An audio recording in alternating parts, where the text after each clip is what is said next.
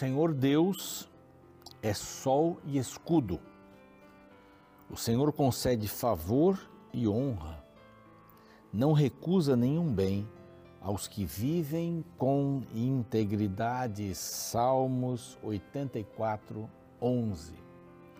Esse texto lindíssimo que fala sobre o sol, o escudo, são duas coisas né, diferentes. Deus concede o favor, ele não recusa nenhum bem. É aí que a gente tem que entender que bem não significa é, os bens materiais, né, prosperidade, como algumas teologias aí ensinam, né, mas é, concede bens espirituais aos que vivem com integridade.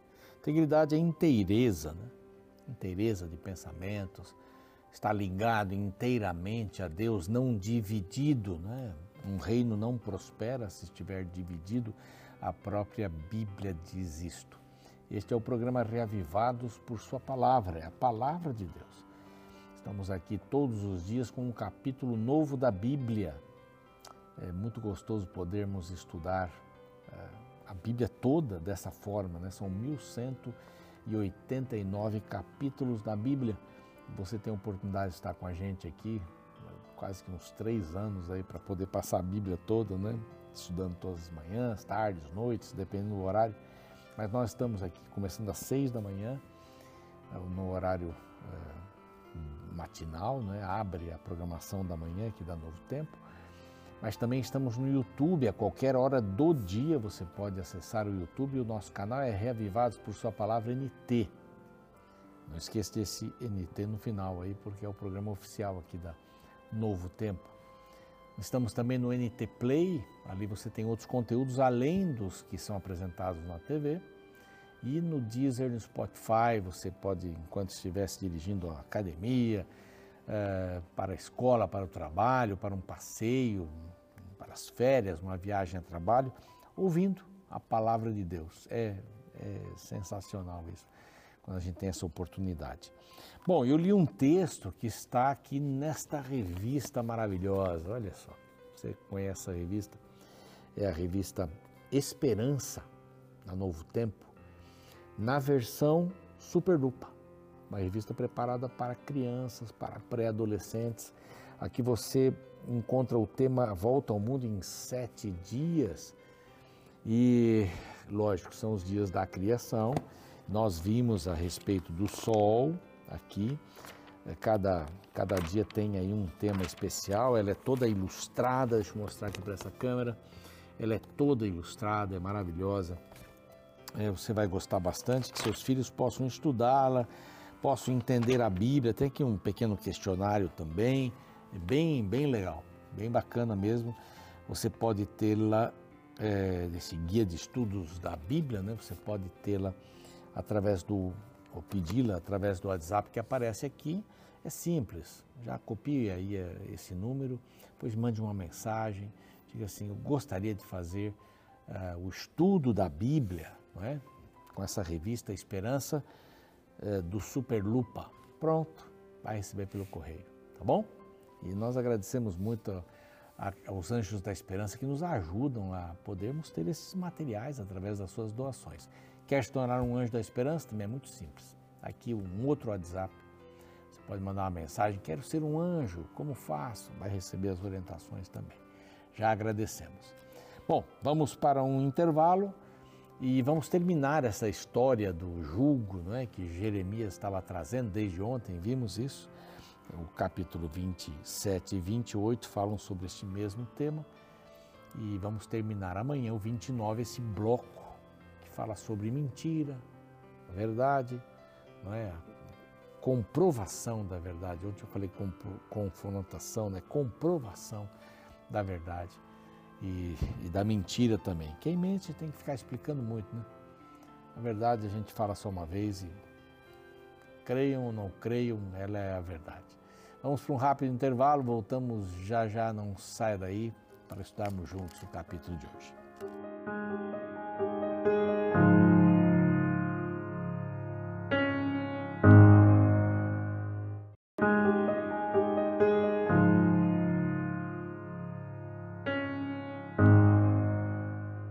Muito bem, já estamos de volta com o programa Reavivados por Sua Palavra aqui da TV Novo Tempo. É um programa especial, não é?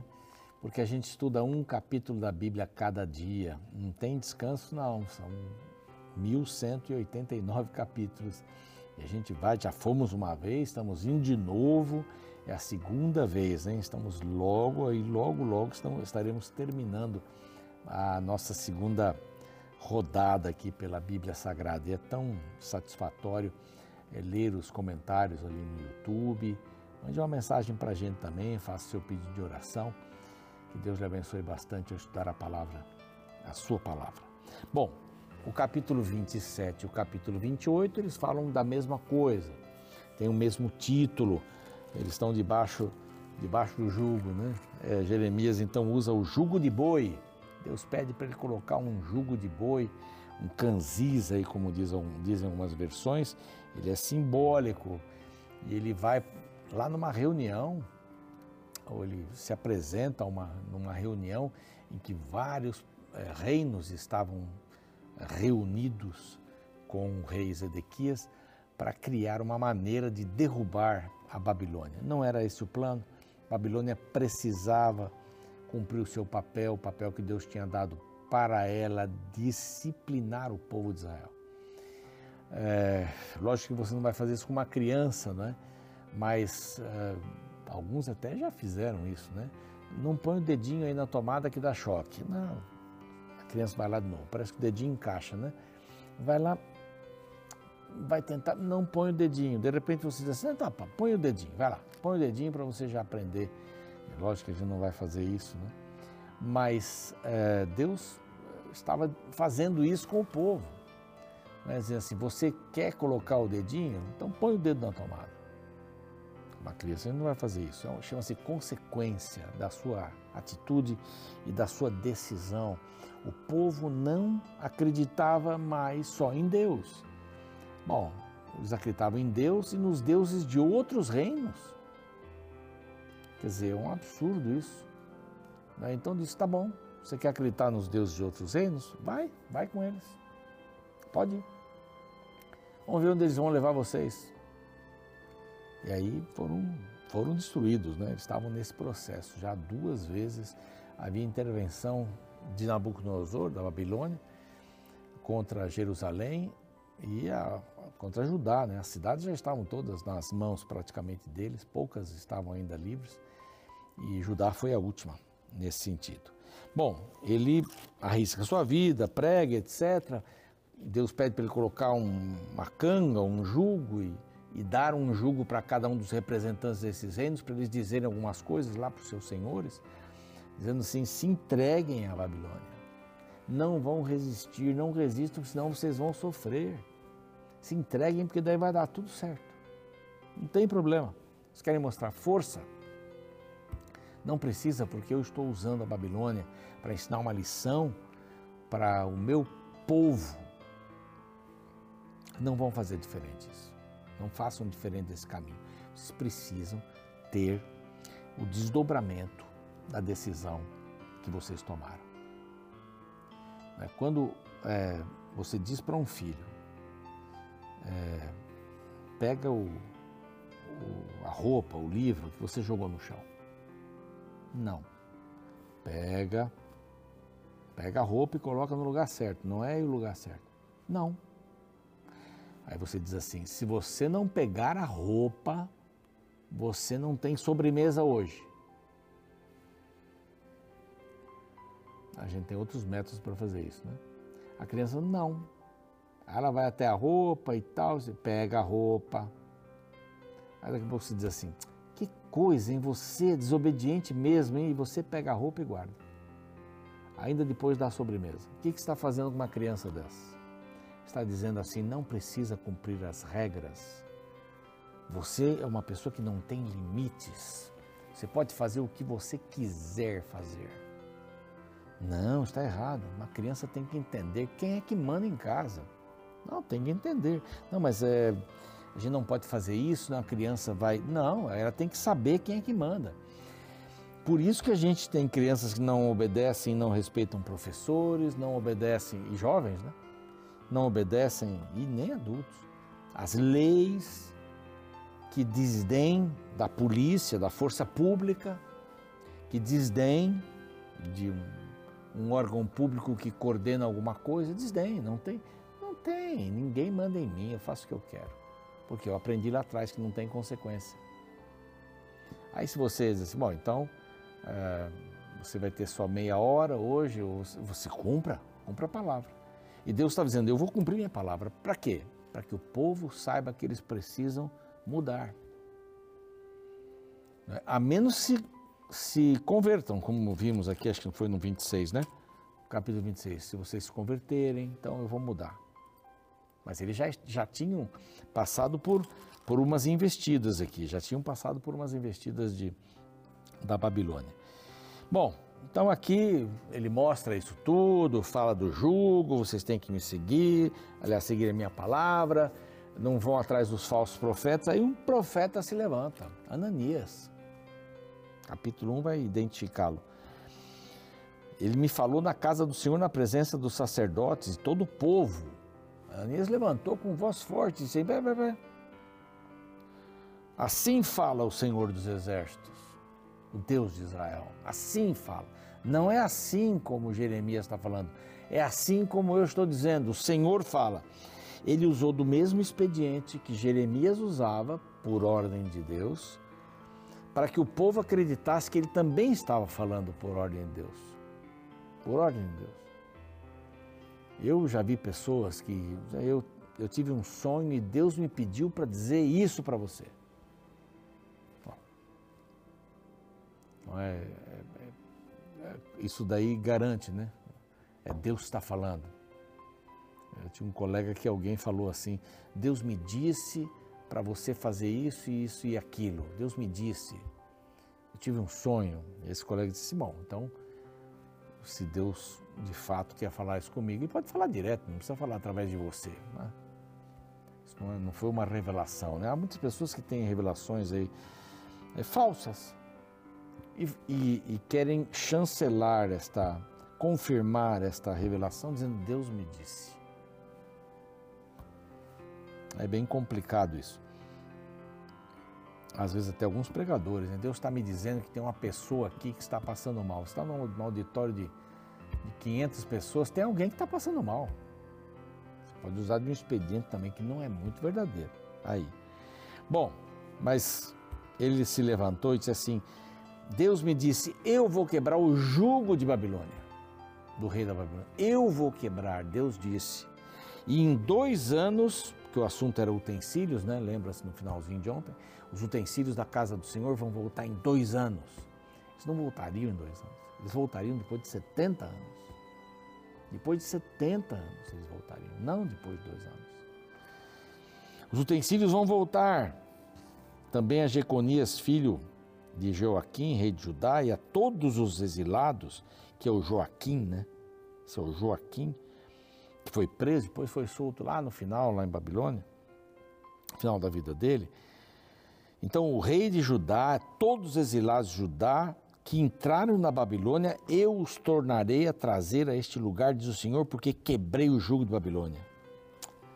Aí respondeu Jeremias, o profeta, né? esse era o profeta, o verdadeiro. Ele responde a Ananias, dizendo na presença do sacerdócio, do povo tal. Disse Jeremias: Amém. Assim faça o Senhor, confirme o Senhor as tuas palavras, com que profetizaste, e torne ele a trazer da Babilônia este lugar os utensílios das pessoas também, né? Todos os exilados. Mas, agora, esta palavra que eu falo a ti e todo o povo, para que ouçais, mas ouve, desculpe, mas ouve agora essa palavra que eu digo. Isso seria muito bom se eles pudessem voltar agora seria ótimo. Aí vai falar uma coisa assim, básica. O profeta que profetizar, verso 9, paz. Só ao cumprir-se a palavra será conhecido como profeta de fato enviado pelo Senhor. Então, só quando o profeta que fala e se cumpre, este é enviado. O que, que ele estava querendo dizer assim? Então, o profeta Ananias tomou do pescoço de Jeremias aquele é, jugo e o quebrou. O quebrou e falou na presença de todos: Assim diz o Senhor, ele é falso, eu não. Deste modo, dentro de dois anos quebrarei o jugo de Nabucodonosor. E Jeremias, o profeta, se foi, tomando o caminho, foi embora, triste. Porque ele não era ouvido. E o diabo usou alguém para falar mentiras. É? Esse contraponto, não é? Esse contraponto, que é o título aqui, né? A confrontação com a verdade e o combate em relação às mentiras. É? Você fala, é, não é, é, não é. Então você está bom. Então tá bom. Que bom. Dois anos? Então vamos ver se vai se cumprir.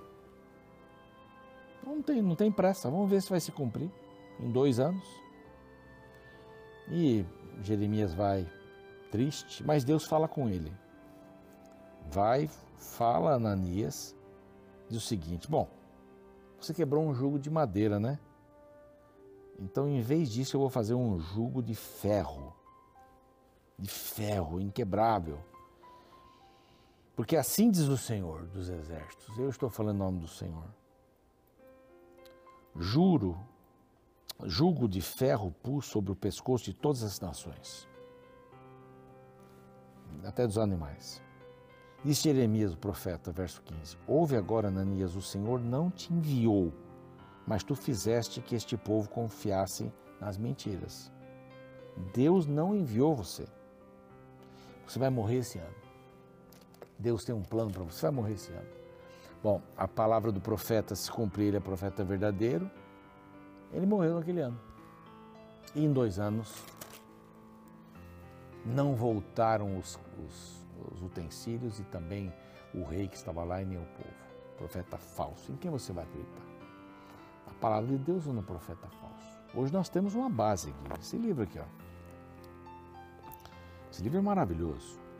O meu, minha capa já saiu aqui, mas é, eu mantenho essa Bíblia aqui. Eu gosto muito dela.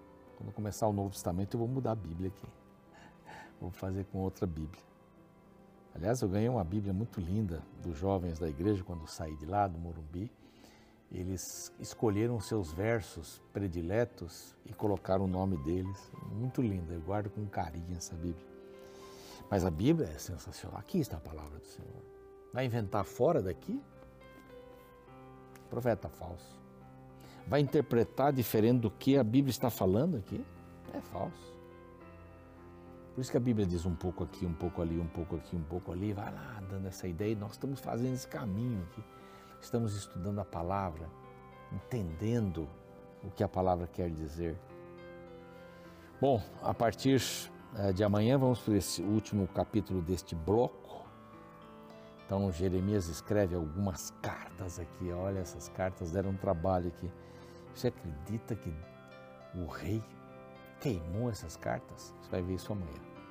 Tá? A palavra de Deus precisa ser mantida em nosso coração para a gente entender a paz e os planos de Deus para nossa existência. Vamos orar? Pai bondoso, te agradecemos pelo estudo de hoje. É uma pena Ananias ter escolhido o caminho errado, aquele caminho de sussurrar para o povo as mentiras. É, talvez aquilo que ele gostaria que acontecesse e não aconteceu. A gente lamenta muito isso. Mas nós não queremos correr no mesmo erro que Ananias, de buscar não na fonte, que é a tua palavra, mas buscar no seu próprio coração, no seu próprio desejo, ou permitir que Satanás o guiasse. Nós queremos ser guiados pela tua palavra, Pai, e confiar nos profetas que falaram e a palavra se cumpriu. Abençoa-nos, abençoa nossa família e as nossas necessidades mais profundas hoje. Em nome de Jesus. Amém, Senhor. Muito bem, o programa segue, eu fico por aqui. E amanhã, capítulo 29, terminando este bloco que fala sobre a mentira e a verdade. Até lá.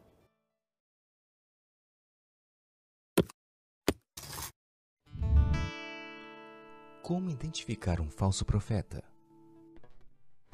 Como saber se a pessoa que está falando em nome de Deus realmente está alinhada com a vontade de Deus?